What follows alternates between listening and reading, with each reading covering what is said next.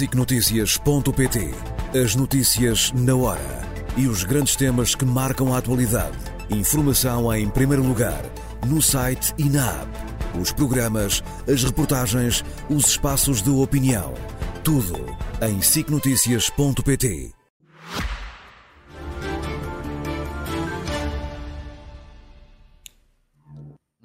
Hoje com destaque para temas políticos como a convenção da AD ou os desafios de Pedro Nuno Santos, mas hoje Luís Marques Mendes. Olá, muito Clara. boa noite. Boa noite. Bem-vindo mais uma vez. Hoje quero Obrigado. começar pelo tema da imigração, porquê?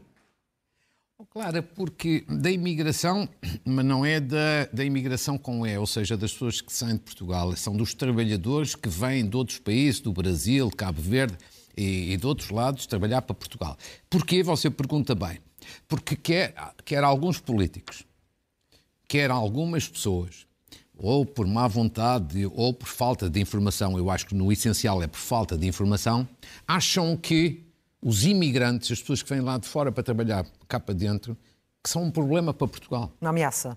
Uma ameaça, um problema, ou que estão, digamos assim, a sugar dinheiro em Portugal. Pois bem, os factos e os números, que são oficiais e são rigorosos e objetivos, provam exatamente o contrário. E eu gostava de fazer este exercício, não para criticar ninguém, mas sobretudo para desfazer algumas meias-verdades e pôr um bocadinho os pontos nos is, porque os imigrantes, como, como se vai ver, têm sido importantes para Portugal. Vejamos rapidamente. Primeiro, são importantes do ponto de vista da mão de obra. Todas as empresas de norte a sul do país se queixam de falta de pessoal. Sim. E nós já temos cá 782 mil imigrantes, 7,5% da população.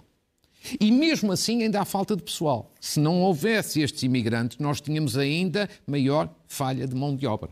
E sobretudo eles estão sobretudo nestas profissões, no setor administrativo, nos hotéis e na restauração e na área da construção. Portanto, do ponto de vista do mercado de trabalho, eles são muito importantes. Segundo dado, do ponto de vista de ganhar ou perder população. Se não fossem os imigrantes que temos, Portugal estava a perder população. Felizmente não está. Porque vejamos, o saldo natural, que é a diferença entre as pessoas que nascem e as pessoas que morrem, é um saldo negativo. Ou seja, se por aqui estaríamos a perder po- população. Felizmente que o saldo migratório, que é a diferença entre as entradas e as saídas, é positivo. 86 mil contra 40 mil e, portanto, isto nos permite dizer que Portugal não está, por a ajuda dos imigrantes, a perder população, porque senão estávamos a ser um país mais fraco. Terceiro dado, agora importante, que é até aquele que mais se fala, segurança social. Sim. Os imigrantes estão a ajudar muito a nossa segurança social. Estão a ajudar a pagar as nossas pensões de reforma, daqueles que têm pensões de reforma. Porque vejamos as contribuições dos imigrantes, portanto, que descontam em função do seu salário, 1,8 mil milhões. E de prestações sociais, apenas 257. Isto são, portanto, números oficiais. Ou seja, há um saldo líquido positivo a favor da segurança social de 1,6 mil milhões de euros. Portanto, os imigrantes estão a ajudar a que a segurança social não entre em ruptura, não entre em dificuldade. É importante dizermos isto porque às vezes as pessoas não estão devidamente esclarecidas. Quarto dado, natalidade. As, as mães estrangeiras estão a ajudar imenso à nossa natalidade. Felizmente que a nossa natalidade está ligeiramente a aumentar, já vamos falar disso, mas como aqui se vê, 2022 houve 14 mil nascimentos de mães estrangeiras, num total de cerca de 85 mil. Ou seja, quase 17% do total de nascimentos em Portugal já são de filhos de imigrantes. Sim. Portanto, também aqui os imigrantes estão a ajudar. E neste estão caso a maioria que úteis. falam português, de mães brasileiras. Sim, até porque a maior parte de imigrantes que temos, a maior comunidade é brasileira. Sim. A seguir é Cabo Verde.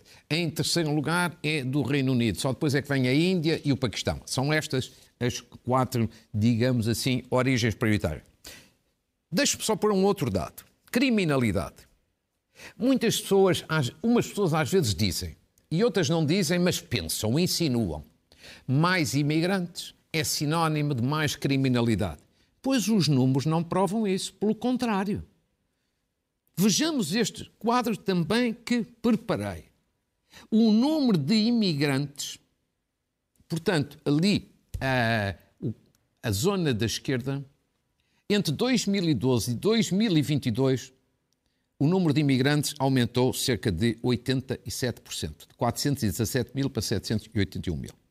O número de reclusos, vejamos agora do lado direito do ecrã.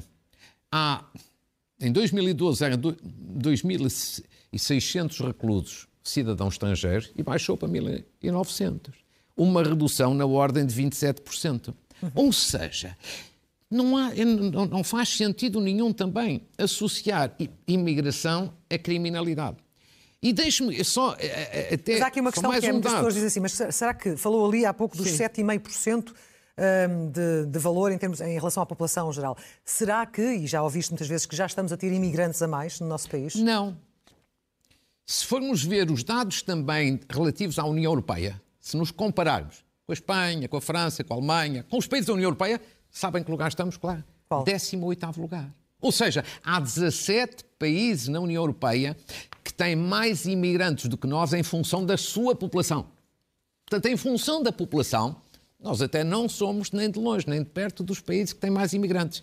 E por isso é que eu diria que era bom analisar estes dados, que são dados objetivos, oficiais, que mostram, portanto, que os imigrantes podem ter ser um problema do ponto de vista de nós cá dentro não termos todas as condições para os saber integrar. Isso é outra questão. É outra questão. Isso é outra questão. Mas imigrantes em Portugal são muito importantes por todas estas razões. E eu concordo com a economista Susana Peralta, que dizia no público há poucos dias exatamente, exatamente a mesma coisa. Ou seja, o que nós precisamos até é de mais imigrantes obviamente de preferência, o mais qualificados possível. E falava precisamente também do aumento da natalidade, para o qual as, as mulheres estrangeiras que estão em Portugal, os imigrantes, têm contribuído, Sim. mas já há, de alguma forma, uma, uma tendência de, é. crescimento para combater o tal inverno demográfico Sim. que estávamos a assistir. É. É uma tendência positiva, mas sejamos francos. É curtinha. Ainda é curta, sim. É curta. Vamos ver rapidamente, mas de qualquer maneira, num quadro sempre de mais notícias que é aquele que temos em Portugal e lá fora, é bom uma exceção à regra, uma boa notícia. Ou seja, os nascimentos, pelos últimos dados do eh, Instituto eh, Nacional eh, de Saúde, houve um crescimento da natalidade de cerca de 3%, 2,8%. E, portanto, já tínhamos tido em 2022 um ano positivo, ou seja, um aumento, e também houve 2023 um aumento relativamente a 2022. É tudo curto, é reduzido, é insuficiente, mas já é qualquer coisa. Mas é melhor ter um aumento do que ter um retrocesso. Sim. Agora, vejamos uma coisa, uma curiosidade. Quais são os distritos onde há mais nascimentos e aqueles onde há menos nascimentos? Esta é a parte mais pela positiva. Os distritos com mais nascimentos também não é, não é difícil adivinhar, são aqueles do litoral. Lisboa, Porto e Setúbal. O litoral, portanto, digamos assim, aqui na dianteira. Agora, depois há os distritos, é pela negativa, aqueles distritos onde há menos nascimentos, é o interior do país. O interior. E aqui é Guarda, Bragança e Porto Alegre. Ou seja, é o interior do país, infelizmente, a perder população e a envelhecer. E já que, e já que falamos só do interior do país, só uma outra pequena nota. Neste momento em que todos os partidos estão a apresentar as suas ideias, as suas propostas, os seus programas eleitorais, era bom que os partidos não se esquecessem do interior do país. E eu não estou a dizer isto apenas em abstrato.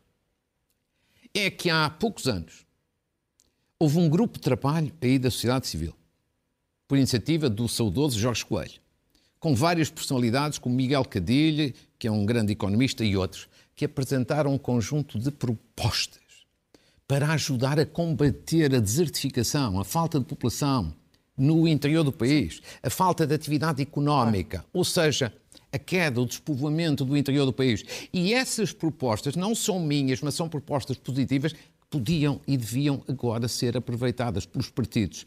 E, portanto, neste período eleitoral fica aqui esta chamada de atenção pela positiva. Período eleitoral, a convenção da AD terminou eh, há pouco com o discurso de Luís Montenegro. O que é que hum. destaca mais? Tanto das presenças, Sim. como das ausências, como do próprio discurso de Montenegro e das promessas que deixou? Oh, claro, eu acho que eu destacava, em primeiro lugar, aquilo que foi, uh, digamos assim, para muitos a maior surpresa desta convenção, que é Luís Montenegro como o líder da AD, o líder principal da AD, como líder do PSD, apresentou as bases do futuro programa eleitoral do governo. Sim. Eu já tinha aqui dito há uma semana que me parecia óbvio, inevitável, que este era o momento limite para fazer.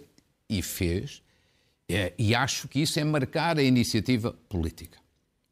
Esta é a maior surpresa. Depois temos uma segunda surpresa já no plano da convenção. A presença de Pedro Santana Lopes, que não estava previsto e que esteve presente e que fez uma ótima intervenção. E eu acho que isso é positivo para o ambiente e o projeto da Aliança Democrática. Terceiro, no plano dos discursos, que foram vários, eu fui acompanhando, que foram vários bons. Eu destacaria do lado do CDS os discursos de Paulo Portas e de Cecília Meireles, dois bons discursos. E do lado de figuras do PSD, Carlos Moedas e Leonor Beleza, dois bons discursos. Mas também há de independentes. Sim. E eu acho que os independentes são aqui importantes, por exemplo, Eduardo Oliveira Souza. É um antigo presidente da CAP e que também fez uma excelente eh, intervenção. Terceiro destaque é o discurso de Nuno Melo que foi logo a abrir os trabalhos. Porquê? Eu acho que é um bom discurso, sobretudo, a fazer o combate político ao Chega. Porquê é que eu faço aqui este destaque? Não é apenas por ter um bom discurso, é porque percebe-se que há aqui uma espécie de divisão de tarefas uhum. entre Nuno Melo, por um lado, e Luís Montenegro, por outro, que é, Nuno Melo faz mais o discurso do combate, e Luís Montenegro, com isso, fica com mais a possibilidade, a oportunidade de falar pela positiva. Ou, ou, ou Melo a combater mais à direita e Montenegro a combater mais à esquerda, uma vez que escolheu, obviamente, Pedro Nuno Santos como seu adversário Sim, principal. exatamente. Ou seja, há aqui uma divisão de tarefas e isso, digamos assim, é, é inteligente para evitar sobreposições. E depois, eu acho que há a última surpresa que me parece, de facto, é, em termos de conteúdo a mais importante, que é o discurso final de Luís Montenegro que é indiscutivelmente um bom discurso. Eu acho que Luís Montenegro tem estado um, um bocadinho intermitente. Teve um belo discurso, recorda-se, no Congresso. Sim. Toda a gente sublinhou, até pessoas à esquerda, feito um bom discurso. Depois andou a perder um bocadinho de gás durante este tempo, em dois meses, e hoje voltou a fazer um discurso ao nível daquele que fez no Congresso. Um bom discurso, marcante para o futuro é, e, e, e muito diferente do habitual. E porquê é que o discurso é importante? São alguns aspectos que eu às vezes tenho sublinhado aqui e que me parece que, que, que, de alguma forma foram bem conseguidos. Primeiro, é um discurso pela positiva. Quer dizer, tem críticas, evidentemente, ao governo, tem críticas ao seu adversário, mas é um discurso muito mais pela positiva do que pela negativa. E muito mais pela positiva do que costuma ser. Pois eu acho que as pessoas querem coisas pela positiva. Segundo, é um discurso em que faz aqui uma separação de águas relativamente ao seu adversário. E as eleições é bom que haja diferença de projetos, para as pessoas poderem escolher. Sobretudo no domínio das pensões, ou, ou melhor, no domínio fiscal, Os dos impostos. impostos e no domínio da saúde. São diferenças enormes. Por um lado, baixa de impostos, por outro lado, recurso a setor privado para acabar saúde. com as listas de espera na saúde. Haver aqui uma diferença de projetos ajuda o eleitor. Isto é positivo para a democracia.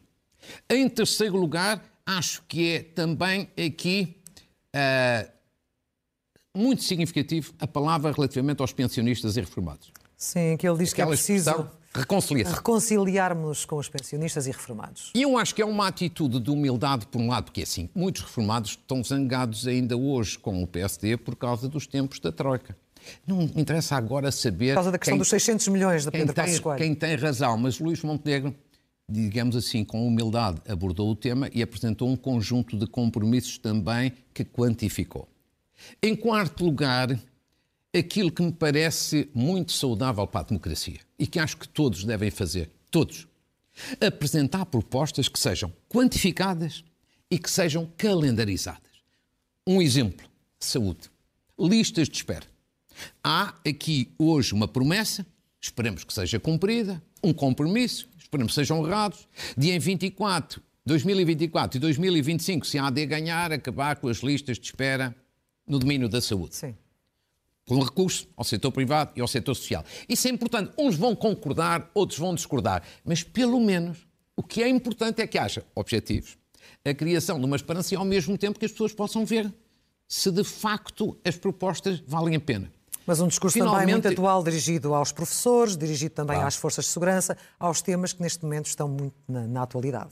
Mas as pessoas querem, evidentemente, respostas a tudo isso. Agora, é importante é que sejam praticáveis execuíveis, não demagógicas, e por isso também é muito importante que na próxima semana vá ser apresentado o cenário macroeconómico. Hum. Quer saber quais são as linhas do ponto de vista económico e financeiro em que assenta todo este conjunto de promessas, de propostas e de compromissos. Ou seja, não estranha os temas, ainda... os temas de que ele não referiu. Ah, não pode falar de todos. Não, não, pode falar de todos, é isso? É para desenvolver Sim, claro. nos próximos tempos. Pedro Nuno Santos fez um exercício semelhante, com outras ideias, no Congresso há duas semanas, mas falou apenas de alguns temas e há de desenvolver. E aqui um bocadinho a mesma coisa. Só que hoje o Luís Monteiro foi muitíssimo mais longe do que é habitual. Mas e, fez, e, e, eu acho isso é positivo do ponto de vista do confronto democrático. Hum. Mas há um ponto ainda que me parece de sublinhar. Não é normal isto, que é o seguinte: é a doutrina que está subjacente e que foi abordada no discurso. Luís Monteiro, a dada altura, diz que queremos ser mais liberais na economia como condição para ser mais ambiciosos no domínio social. Isto é toda ela uma doutrina política. Ser mais liberal na economia para pôr a economia a crescer. Sim. Porquê? Porque nada disto é execuível se a economia não crescer. Não crescer. Ah, isso aí, nada. A outra parte também é a primeira vez, provavelmente, posso me enganar, mas acho que é a primeira vez que vejo um líder político a este nível a falar de Portugal passar a ser um dia, digamos assim, e não daqui a muitos anos, um contribuinte líquido da União Europeia, ou seja, deixar, digamos assim, de estar dependente permanentemente da União Europeia em matéria de fundos, de fundos estruturais, de acabar com esta subsidiodependência. Vamos ser francos. Isto diz, muitos, muitos comentadores dizem, muitos analistas, muitos especialistas, mas um líder político não o diz. Depois, isso vai acontecer ou não vai, é outra questão. Mas já é importante começar a fazer, a esta, fazer esta sinalização. Tudo para dizer o quê? Para fechar. Eu acho que. Eu tinha chamado, tinha feito alguns reparos aqui na semana passada por me parecer que a AD estava a perder a iniciativa. Eu acho que recuperou a iniciativa esta semana. Eu fiz esse reparo e hoje tenho que fazer esta constatação. Durante a semana, reunião com os economistas.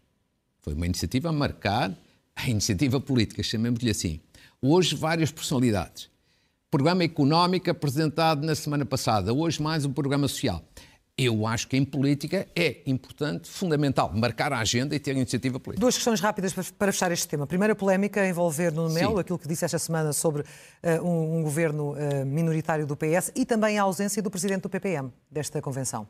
Ah, como é que isto, não. como é que valoriza isto politicamente? Não, a ausência do presidente do PPM, não faço a menor ideia, também não, não valorizo. Nem valorizo, nem desvalorizo. Não, faço, não faço ideia. Quando aquilo que eu não sei, não sei. Uh, acho que não tem nenhum significado, porque o PPM é simbólico nesta uh, coligação. Seja como for, faz parte. Pois, mas não sei porque é que não esteve. Isso também não sei.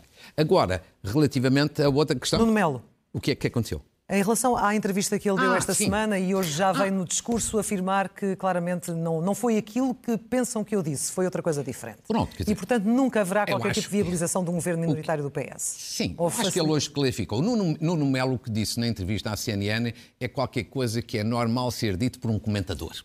Um comentador. Um comentador, digamos assim, destas áreas políticas pode dizer aquilo que Nuno Melo disse. Um político já não era normal dizer isso, mas de vez em quando acontece com um político armar-se ou arvorar-se em comentador. Portanto, isso acontece a todos. É uma infelicidade, mas já certamente Acha já que ficou esclarecido? Acho não, é, não é relevante. Muito Acho bem. Sim, então, é. uh, falando também, uh, depois da convenção, falemos sim. daquilo que os partidos estão a preparar para, para a escolha dos seus uh, cabeças de lista, e não só, e sim. de todos os deputados que se querem num Parlamento com, com qualidade.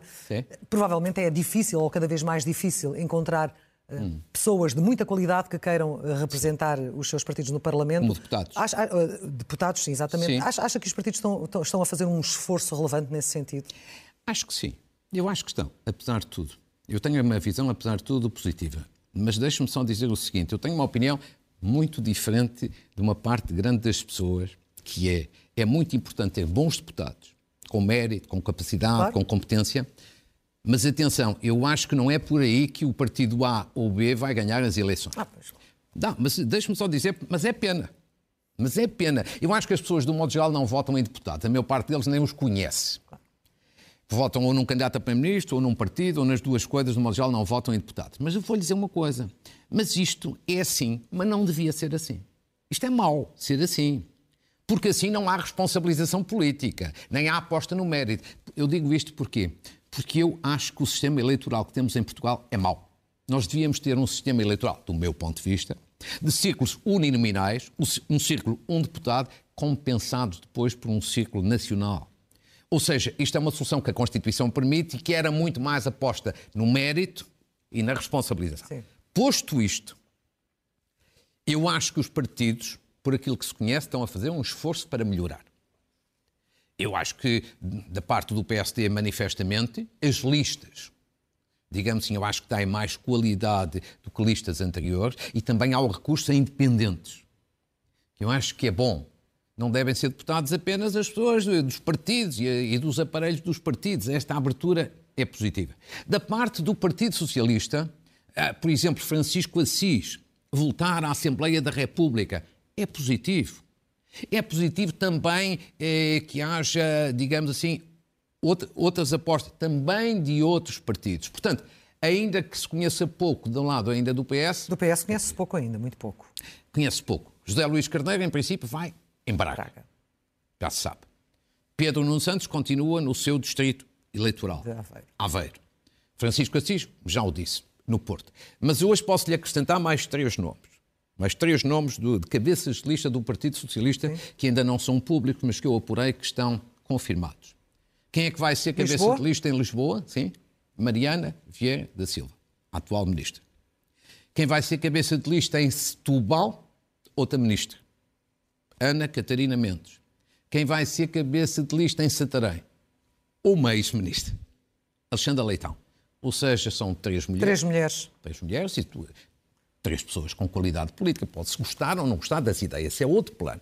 Mas têm qualidade política e por, por isso é que eu dizia no essencial, Clara, acho que os partidos, PS, PSD, estão a fazer um esforço para, tanto quanto possível, elevar a qualidade. Isso é bom. E o que é que destaca dos outros partidos nesta área? Agora, eu destaco aqui uma coisa pela negativa e outra pela positiva. Há uma coisa profundamente negativa com a iniciativa liberal. Ah, sim. A iniciativa liberal, na prática, afastou uma deputada. Um saneamento político, no seu entender? Sim, quer dizer, a iniciativa liberal dirá sempre que não, mas oferecendo-lhe um lugar que podia não ser elegível, evidentemente que é convidá-la a sair. Portanto, na prática, por isso é que eu sublinho, na prática é uma exclusão. E é um erro. Porque Carla Castro, goste ou não se goste das suas ideias e intervenções, mostrou ser uma deputada competente, competente dentro da iniciativa liberal e competente na Assembleia da República.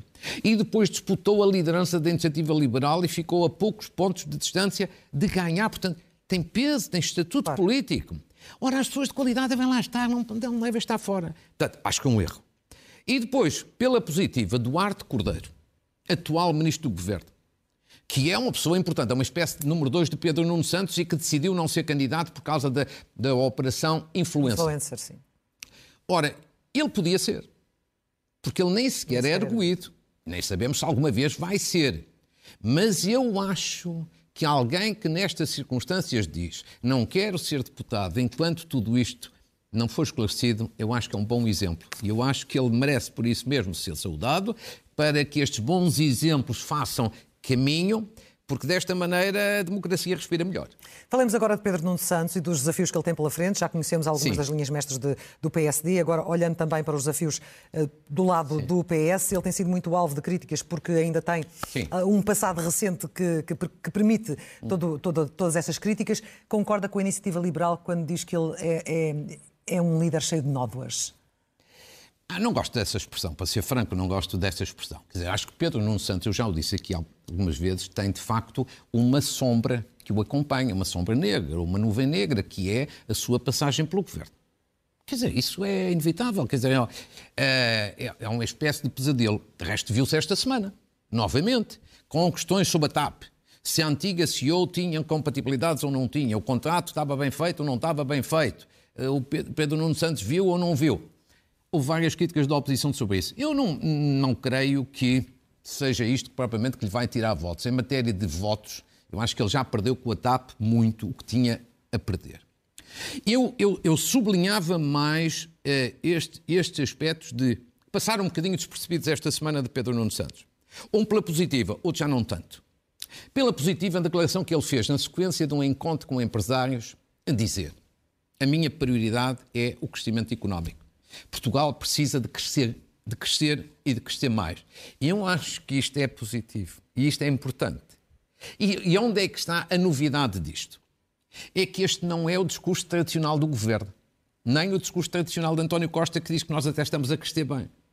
E haver, de facto, aqui um outro líder a mostrar aquilo que muitos de nós temos dito que Portugal tem que crescer muito mais, eu acho que isto é um consenso nacional que ajuda no futuro. Depois, as propostas para lá chegar para lá podem chegar. ser diferentes. Mas é preciso metermos todos na cabeça que nós estamos com um crescimento medíocre e temos que crescer mais. Sim. Agora, pela, já não pela positiva, é a questão fiscal. Pedro Nuno Santos deu a entender que não quer uma alteração fiscal. Esta é uma das diferenças grandes entre Montenegro e Pedro Nuno Santos.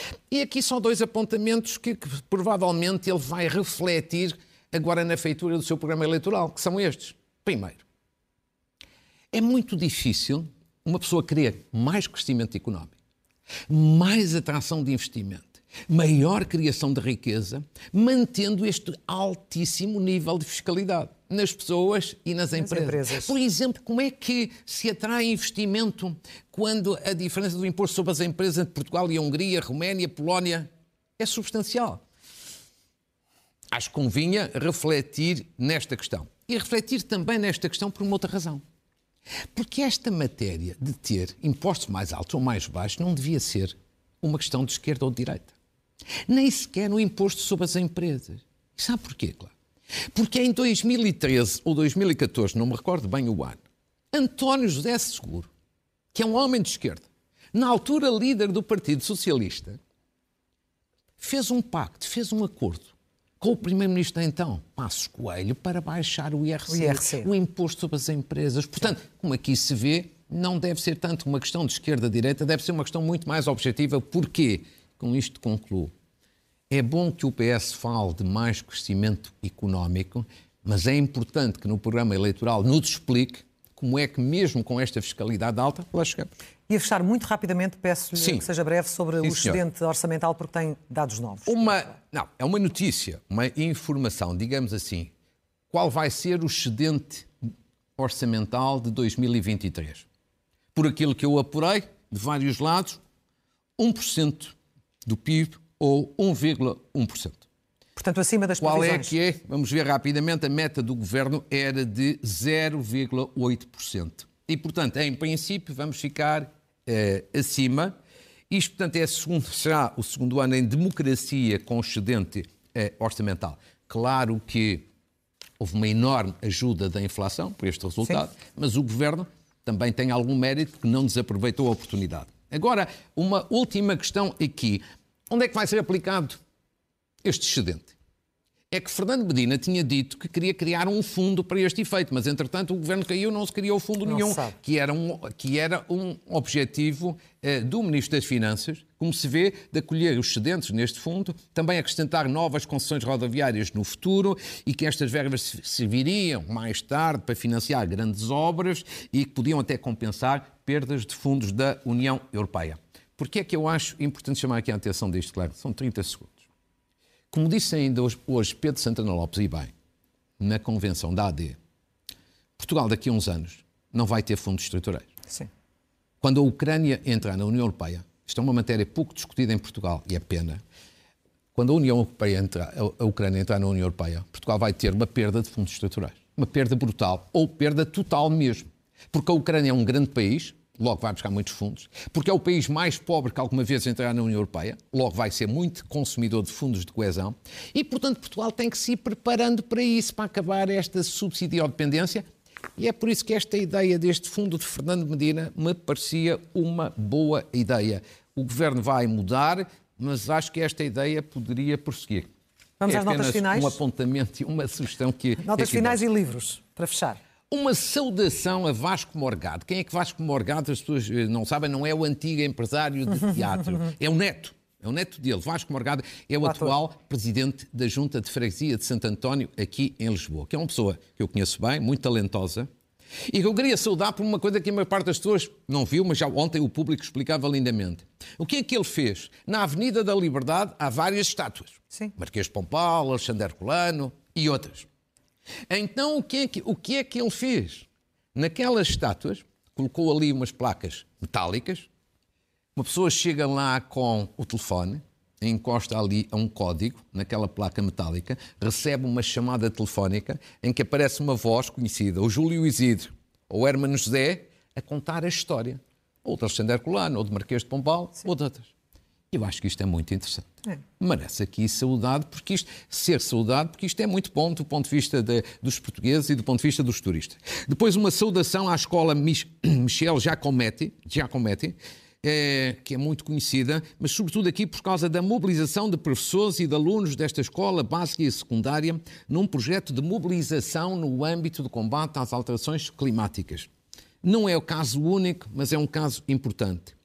Uma saudação aos jornalistas do Diário de Notícias, pelas razões mas, eh, que temos falado, mas sobretudo por isto que me informaram. Lançaram uma campanha importante de sensibilização para salvar o título. Mais importante do que fazer greves, salvar o título e querem a adesão das pessoas, da sociedade e acho que é importante que possamos dar o nosso contributo. Uma saudação no desporto a um ciclista, Yuri Leitão, campeão europeu, europeu há, há cerca de uma semana de ciclismo de pista. Hum. Aí está ele. Eu gosto muito de ciclismo. E há o grupo Nuno Alves, que é um grupo, por acaso, da minha terra, de Faf, mas, mas não, não é por isso que o saúde, porque foi, ou hoje, ou ontem, não sei bem, campeão eh, nacional no futsal feminino, na taça da Liga do Futsal Feminino. Parabéns aqui a estes também a estes meus concidadãos. Um apelo aqui aos partidos, neste período eleitoral, de uma matéria que eu já falei aqui várias vezes. Lembra-se? Sim. Dos reformados. Sim. Os reformados tenham sido reformados, por exemplo, o ano passado, 2023, só recebem atualização em 2025. É uma portaria antiga que aponta neste. Isto é muito injusto. Alguns podem estar quase 23 meses sem ter atualização. O governo acha perguntaram alguns telespectadores o que é que vai fazer o governo. O governo acha que em período de gestão não pode mudar esta portaria. Eu, por acaso, acho o contrário. Acho que esta é uma matéria, até porque é numa portaria que poderia ser feita alteração. Em qualquer circunstância, acho que era bom que os partidos, ao fazerem agora os seus programas eleitorais, também não se esquecessem desta injustiça que é preciso reparar. E que afeta milhares de pessoas, não é? E que afeta milhares de pessoas. Disse muito bem. De finalmente uma homenagem a Júlio Pereira, que faleceu há dois ou três dias, foi dirigente, além de grande magistrado, dirigente dos serviços de informações, sobretudo foi um grande exemplo sempre de serviço público. Queria deixar-lhe aqui a minha homenagem. Quatro livros a encerrar. A Posso? Fechar? Posso. Uh, um livro de Jaime, no... Jaime Nogueira Pinto, mas não é um livro de ciência política, é como ele costuma produzir, é um romance, e um romance muito interessante, Os Passageiros da Sombra, altamente recomendável.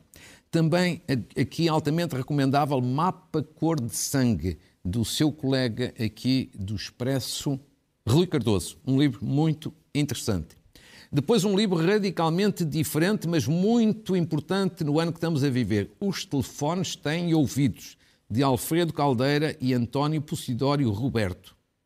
E é no, cinco, no ano que, se, que celebra 50 anos do 25 de Abril, é um livro muito interessante com uma investigação sobre escutas feitas pela antiga PIDE-DGS. Parabéns aos autores. E a concluir, Memórias e Contributos de um Cidadão Comum, de um antigo deputado do Partido Socialista de Guimarães, oriundo de Guimarães, Frederico Wendel de Oliveira, um testemunho muito genuíno, para, sobretudo para quem gosta de, de política hum. de atividade política. Aqui ficam as sugestões, Luís Marcos Mendes. Claro. Muito obrigada. Foi um gosto, como sempre. E até ao próximo domingo. Obrigado. Até Aqui, domingo. no Jornal da Noite. Obrigado. Já a seguir na antena da SIC, não perca isto é gozar com quem trabalha. Boa noite, boa semana. Até amanhã.